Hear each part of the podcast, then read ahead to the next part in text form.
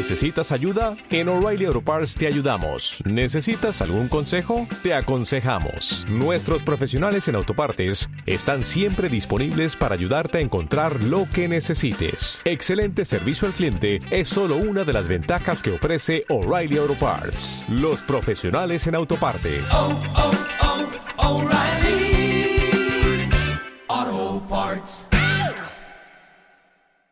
Constantemente estamos viendo el desfile en los medios masivos de comunicación de divorcio, rebelión sexual, infidelidad, liberación de mujeres y demás. Estamos observando la formación de la cuerda que estrangula a la familia hasta el punto de matarla.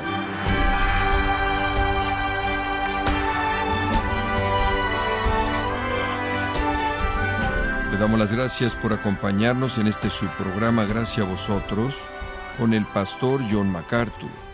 Un jardinero responsable no simplemente planta las flores y las abandona, él se involucra seriamente en cultivarlas. Siguiendo esta idea, ¿qué tanto trabaja usted para cultivar una familia que honra a Dios? Queremos invitarle a que nos acompañe en esta nueva serie titulada La familia, donde el pastor John MacArthur nos enseñará los principios divinos para cultivar una familia que honre a Dios, aquí en gracia a vosotros. Nadie necesita probarnos que bien podríamos estar observando la muerte de la célula esencial de la civilización, la familia.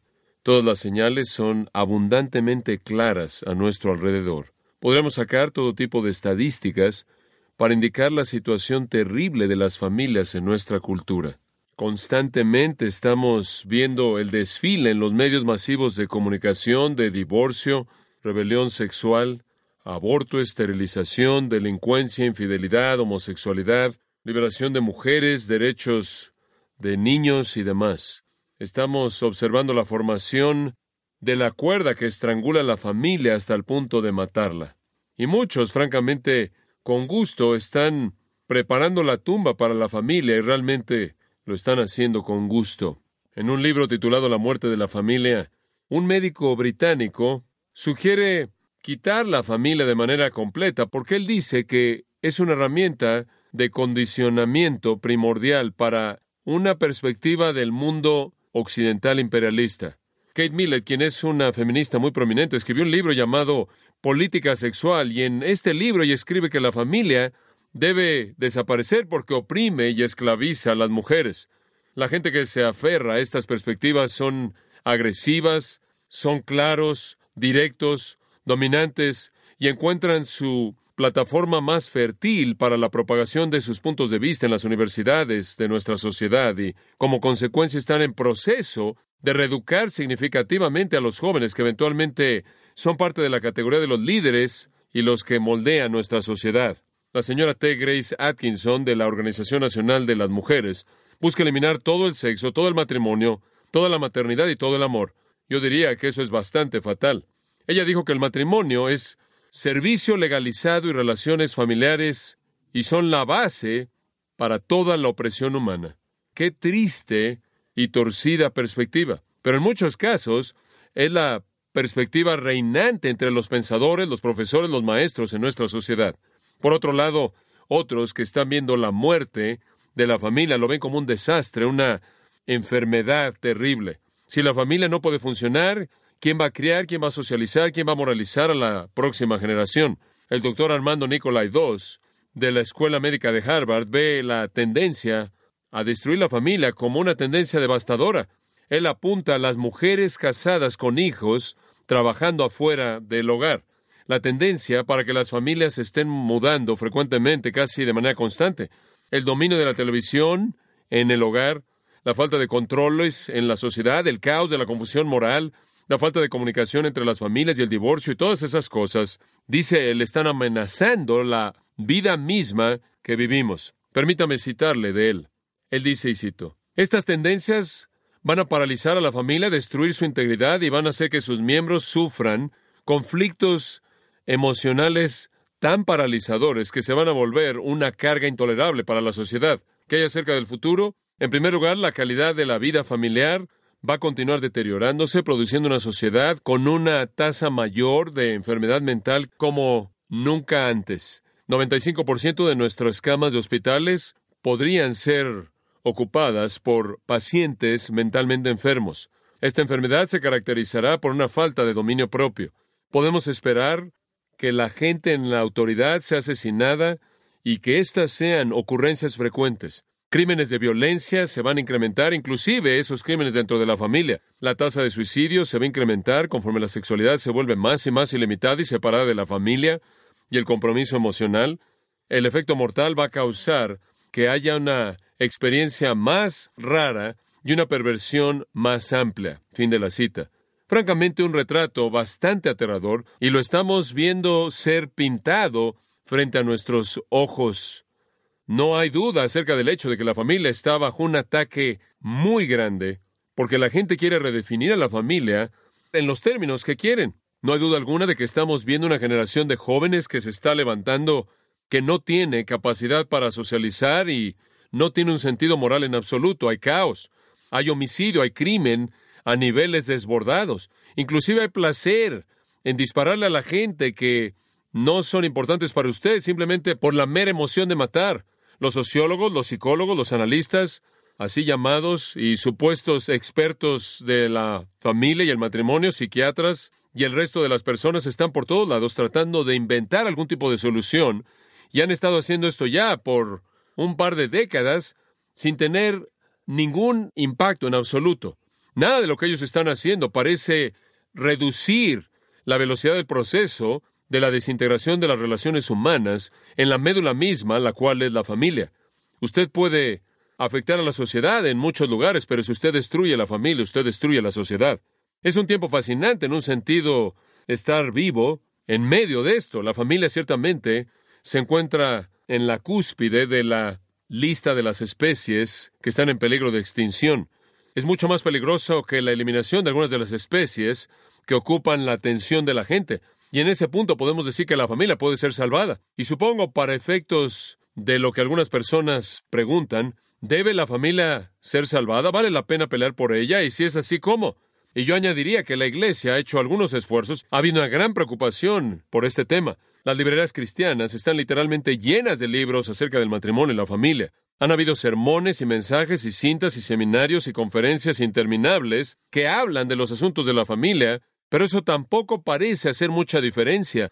Dios tiene una respuesta a la pregunta de que si la familia debe ser salvada o no, y Dios tiene una respuesta a la pregunta de que si la familia puede ser salvada. De hecho, la Biblia, de manera clara, hablando del matrimonio, dice que es la gracia de la vida y los hijos son herencia del Señor y debemos entender la bendición y el propósito de Dios que se presenta en el asunto del matrimonio y la creencia de los hijos.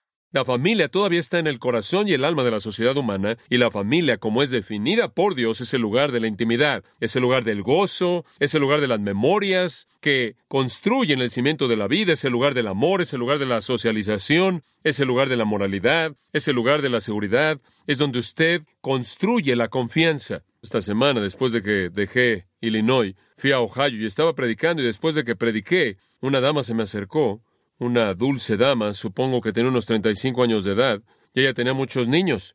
Tenía uno en sus brazos y varios que se colgaban de ella. Ella quería decirme que estuvo luchando diez años atrás por encontrar algo de dirección en su matrimonio y ella quería agradecerme por algunos mensajes que ella había oído que prediqué acerca de este tema en particular.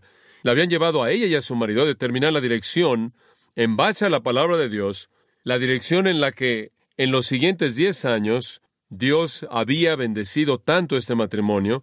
Ella viajó en un largo viaje y enfrentó un clima muy difícil para expresar su gratitud, para expresarme su gratitud por el gozo que ella ha experimentado tanto en su matrimonio como en su familia. No soy yo, es la verdad de la palabra de Dios lo que hace la diferencia. Y hasta que la gente se alinea con esa verdad, continuarán en la tendencia devastadora descendente que va a ser mucho peor en el futuro de lo que inclusive es ahora. Uno solo puede imaginarse cómo va a ser la próxima generación. Es algo aterrador en qué pensar. Ahora, para que entendamos lo que Dios dice acerca de la familia, realmente el mejor lugar al que podemos acudir es Efesios capítulo 5. La carta de Pablo a los Efesios, en cierta manera, nos da un lugar en donde todo el material pertinente he resumido y es un gran punto de inicio para nosotros. Alrededor del año 60 después de Cristo, el apóstol Pablo escribió esta carta y la envió a los santos que están en Éfeso. Y una de las cosas que estaban en su corazón fue el asunto del matrimonio.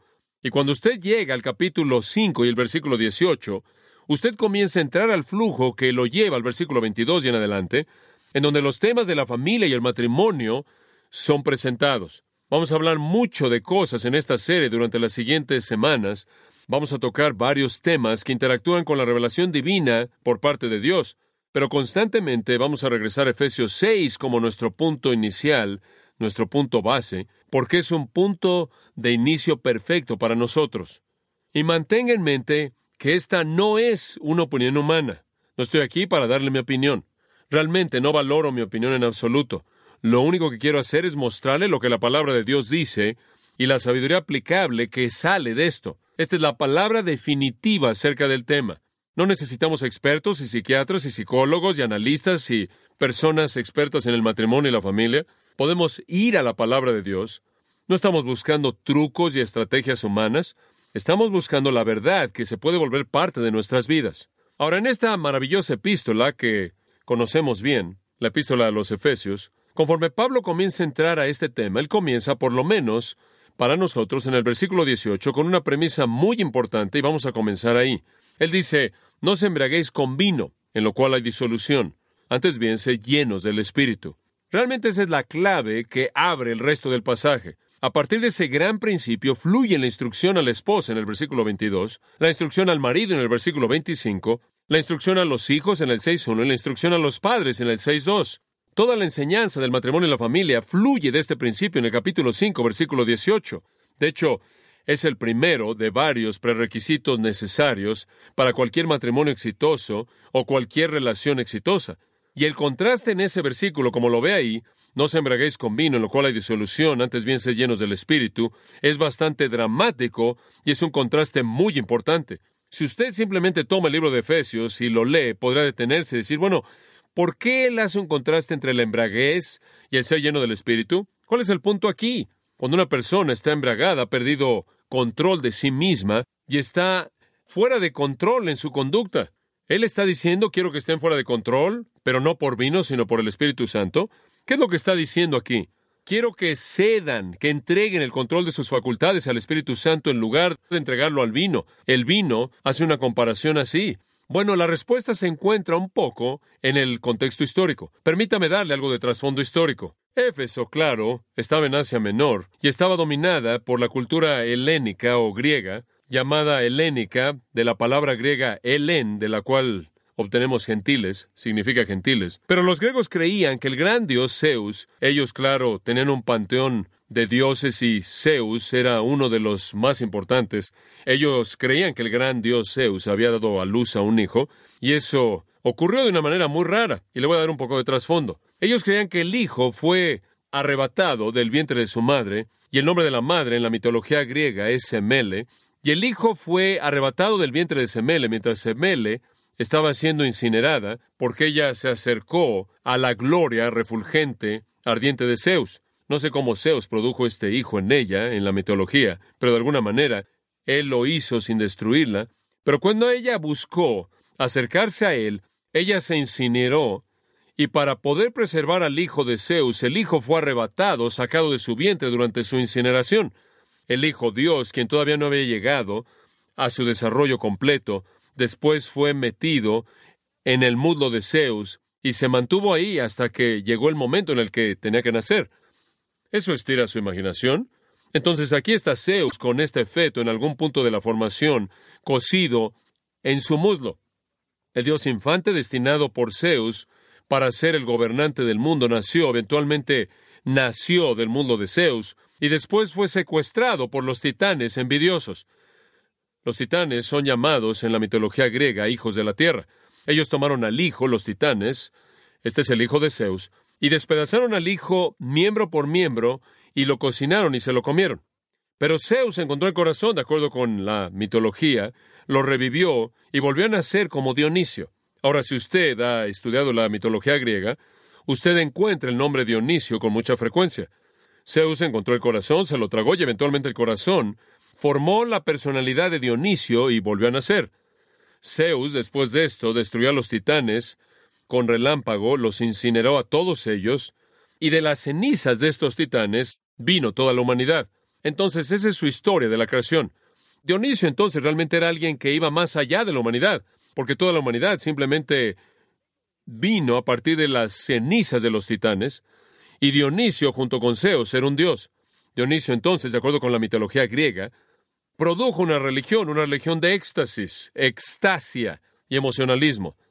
Y la religión dionisia, esta religión de éxtasis y emocionalismo, este tipo de religión fuera de control, saturaba al mundo griego y romano. El culto dionisio era una forma desenfrenada de adoración y era popular, una forma dominante. Los adoradores cometían atrocidades con órganos humanos, se involucraban en orgías de perversión sexual junto con la música y la fiesta y el baile. Pero había un elemento común en todo este desenfreno Dionisio y ese elemento era la embriaguez. Embriaguez. De hecho, si usted circula en el Medio Oriente o en el mundo romano antiguo, usted va a ver que Dionisio está asociado con las uvas. Cuando hay una estatua de un tributo a Dionisio, algún monumento a Dionisio, siempre se caracteriza por racimos de uvas, porque él llegó a ser conocido como el dios del vino. El nombre griego de Dionisio se convirtió en el idioma romano, en latín, Baco. Y Baco es el dios romano del vino. Cuando la gente se involucraba en estas, en estas fiestas increíbles de embriaguez, eran llamadas fiestas bacanales. Y si usted ha estudiado algo de eso, ese es un término conocido, inclusive en la actualidad. Saque su diccionario y busque bacanal y dice que es una orgía de embriaguez. El elemento clave entonces, el elemento clave en la adoración pagana era la embriaguez. Así es como ellos quitaban sus inhibiciones, así es como enfrentaban sus restricciones normales, así es como enfrentaban sus sentimientos normales de culpabilidad. Así es como adormecían su sentido lo suficiente como para adormecer o callar su conciencia. Así es como quitaban su ansiedad y temor y culpabilidad por una conducta tan vil como esa conducta en la que se involucraban. Así es como inducían ese tipo de desenfreno que sustituía el gozo real y simplemente los llevaba a este tipo de conducta horrenda. Y lo hacían al emborracharse y perder toda su inhibición. Entonces ellos creían que la embriaguez simplemente era la puerta al éxtasis, la puerta a la expresión religiosa y que dicha embriaguez elevaba al creyente, al adorador, a una comunión total con las deidades. Entonces, la embriaguez era la clave de la adoración, de la comunión con las deidades.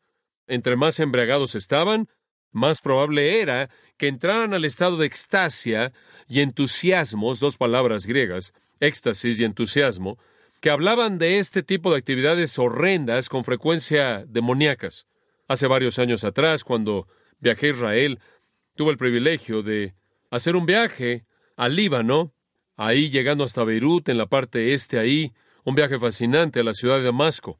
Damasco se encuentra ahí en el corazón del Medio Oriente, en este punto en particular. Y cuando fuimos a Damasco, tuvimos una oportunidad fascinante camino a Damasco, fuimos a la ciudad de Baalbek, la cual está en el punto extremo al este del Imperio Romano. El gran Imperio Romano se extendía hasta el Medio Oriente, al este de Israel. Y fuimos a la ciudad de Baalbek porque ahí están algunas de las ruinas más maravillosas que han sido preservadas ahí y han sido restauradas. Y tienen algunos obeliscos que son casi imposibles de entender. Entender cómo los hicieron y cómo los movieron es un dilema continuo. Son unas piedras inmensas, inmensas. También se ha reconstruido ahí un templo increíble, y ahí enfrente de ese templo se había dedicado a Júpiter, pero en ese templo habían viñedos que estaban colgando de las columnas, y ahí en donde se encontraba, en la parte de arriba de la construcción. Y los guías le cuentan a uno que cuando usted va ahí, esto representa a Baco, y los romanos lo construyeron en el punto extremo oriental de su imperio. Ahí levantaron un templo a Baco y ahí era donde llevaban a cabo sus orgías. Lo que es fascinante acerca de esto, por ejemplo, es que en el centro mismo de este lugar tan grande, en donde hacían esto, hay un área decorada y después un agujero grande, profundo, y ese agujero existía para que la gente vomitara en el proceso y regresara para continuar en esto. Un tipo increíble de conducta y lo hacían en los templos y creían que estaban ascendiendo a la comunión con los dioses. Eso es lo que Pablo tiene en mente. Ahora regresa al versículo 18. Tiene un significado diferente a la luz de ese contexto y él les está diciendo, no se embriaguen con vino, todo lo que eso hace es producir disolución. Todo lo que eso hace es derribarlos. Si quieren tener comunión con Dios, sean llenos del Espíritu. Nuestra religión no llega a su plenitud y a su riqueza mediante la embriaguez, sino más bien mediante la llenura del Espíritu. No se llenen de alcohol, sean llenos del Espíritu Santo. Literalmente, continuamente sean llenos del Espíritu. Si quiere religión verdadera, si quiere comunión verdadera con Dios, si quiere que la adoración verdadera se lleve a cabo, si quiere una vida piadosa, si quiere agradar a Dios, entonces debe ser lleno del Espíritu. No controlado por el alcohol, sino controlado por el Espíritu Santo. El paralelo de esto está en Colosenses 3:16, en donde en lugar de decirse lleno del Espíritu, Pablo dice, la palabra de Cristo mora en abundancia en vosotros, porque realmente es lo mismo. Cuando la palabra de Cristo domina su vida y usted responde en obediencia a la misma, es lo mismo que estar controlado por el Espíritu Santo, claro, quien es el autor de las Escrituras. La obediencia a la palabra es ser lleno del Espíritu. No es algún tipo de experiencia mística, no es algún tipo de experiencia estática, no es algo que viene sobre usted y lo domina y lo lleva a algún tipo de conducta inconsciente, no es ser derribado en algún estado inconsciente, desmayado, como lo ve usted con tanta frecuencia en la televisión, no es entrar en algún tipo de estado estático y hablar en algún tipo de sonido estático, no es perder el control de sí mismo, simplemente ser controlado continuamente por el Espíritu, quien lo hace a través de la palabra, y eso significa que estamos obedeciendo la verdad. Entonces tenemos que comenzar en ese punto. Sea lo que sea que vamos a hacer en términos de nuestra vida cristiana, sea nuestro matrimonio, nuestra familia, tiene que fluir a partir de una vida controlada por el Espíritu Santo. Y esa es la razón por la que la sociedad realmente no tiene esperanza.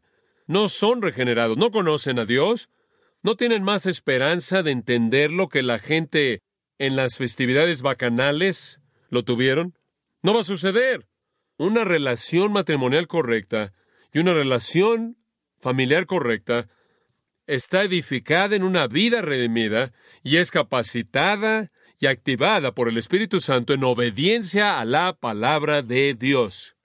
Ahora observe el versículo 19 y 20 hablando entre vosotros con salmos, himnos y cánticos espirituales, cantando en vuestro corazón al Señor. Permítame decirle algo. El Espíritu de Dios controla una vida. En donde hay una vida entregada a la palabra de Dios y la obediencia a la palabra de Dios, allí va a haber alabanza, es lo primero. Hay alabanza y supongo que obviamente podremos concluir que es una vida de adoración, una vida de alabanza que viene de un corazón que está lleno de gozo. Es así de simple. Presénteme una persona obediente, obediente a la palabra de Dios, y le voy a mostrar a una persona positiva, contenta, que está alabando, adorando, cuyo corazón está lleno de salmos, himnos y cánticos espirituales, que está cantando y alabando al Señor en su corazón, y le voy a enseñar a una persona que se puede llevar con cualquier persona, porque está perdida en la maravilla y el amor y la alabanza, porque está adorando al Señor. El versículo 20 añade, dando siempre gracias por todo al Dios y Padre en el nombre de nuestro Señor Jesucristo. Le voy a decir una cosa, es muy difícil discutir con alguien que está agradecido por todo, por todo. Cuando usted encuentra una persona que está llena del Espíritu, le voy a enseñar a una persona feliz, le voy a enseñar a una persona agradecida, una persona obedeciendo la palabra de Dios, una persona llena de gozo y alabanza y adoración, una persona que no tiene nada más que gratitud por todo lo que Dios ha hecho va a ser una persona con la que es un deleite vivir. Ese es el meollo. Realmente no estamos hablando aquí de algún tipo de truco humano para hacer que su matrimonio funcione. No estamos hablando del tipo de cosas de las que leo todo el tiempo y usted recuerda que hace unos años atrás le conté acerca de un libro que leí de matrimonio y decía si realmente quiere tener una gran relación con su esposa, aquí hay una buena sugerencia. Vaya, cómprele un oso de peluche bonito, uno de esos suavecitos y tráigalo a casa. Después envuélvalo en papel aluminio y métalo en la parte de atrás del congelador. Esto está en este libro. Métalo en la parte de atrás del congelador. Y en el oso de peluche, antes de que lo meta usted en el papel aluminio y lo meta en la parte de atrás del congelador, escriba palabras de romance y amor y después simplemente meta al oso allá atrás. Usted sabe atrás de la lasaña de la semana pasada y algún día, usted no sabe cuándo, cuando ella esté buscando la lasaña de la semana pasada y saque eso y lo desenvuelva y encuentre a ese oso de peluche congelado con una nota romántica, dice el libro, entonces cuando usted regrese del trabajo va a ser algo hermoso. ¿Está bromeando? Si usted tiene un matrimonio que está mal, es mejor que le pegue con el oso de peluche que no está congelado. Mi sugerencia sería, solo en caso de que las cosas se pongan mal, déjelo descongelado. Métalo en el closet. No estamos hablando de eso. Usted no va a poder reparar un matrimonio así. Usted no va a poder tener una relación significativa así. Oigo sugerencias todo el tiempo. Llévese a su esposa, sáquela a cenar, llévesela en una cita, y eso está bien. Eso no va a restaurar un matrimonio que no está bien. Solo hay una manera de cultivar una relación correcta con cualquier persona, y eso es estar lleno del Espíritu de Dios, lleno de alabanza y gratitud a Dios, para que su corazón esté brotando de gozo, y eso es lo que hace que vivir con esa persona sea una bendición para usted. Francamente, deberá ser casi imposible pelear con usted porque usted simplemente está tan bendecido, está tan lleno de alabanza, tan lleno de gratitud tan lleno de la gracia de Dios, demasiado controlado por el Espíritu Santo. Usted está tan lleno de amor, gozo, paz, paciencia, benignidad, bondad, fe, mansedumbre, templanza, que su cónyuge va a terminar enojándose porque no puede causar conflicto con usted. Tiene que comenzar ahí.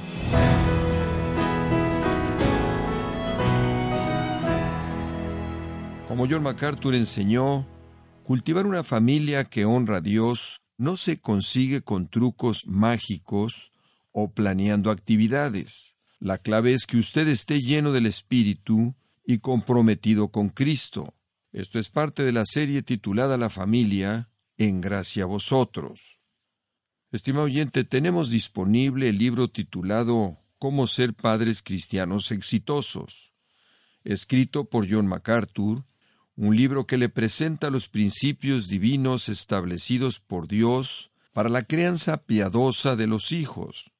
Puede adquirir cómo ser padres cristianos exitosos en gracia.org o en su librería cristiana más cercana.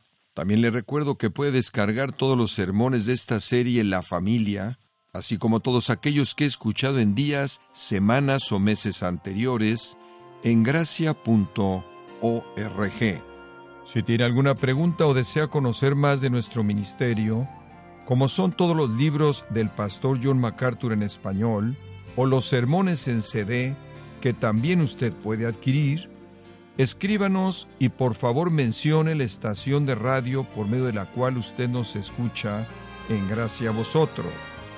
Es importante conocer no solo el país y ciudad de donde usted nos escucha, sino también la radio.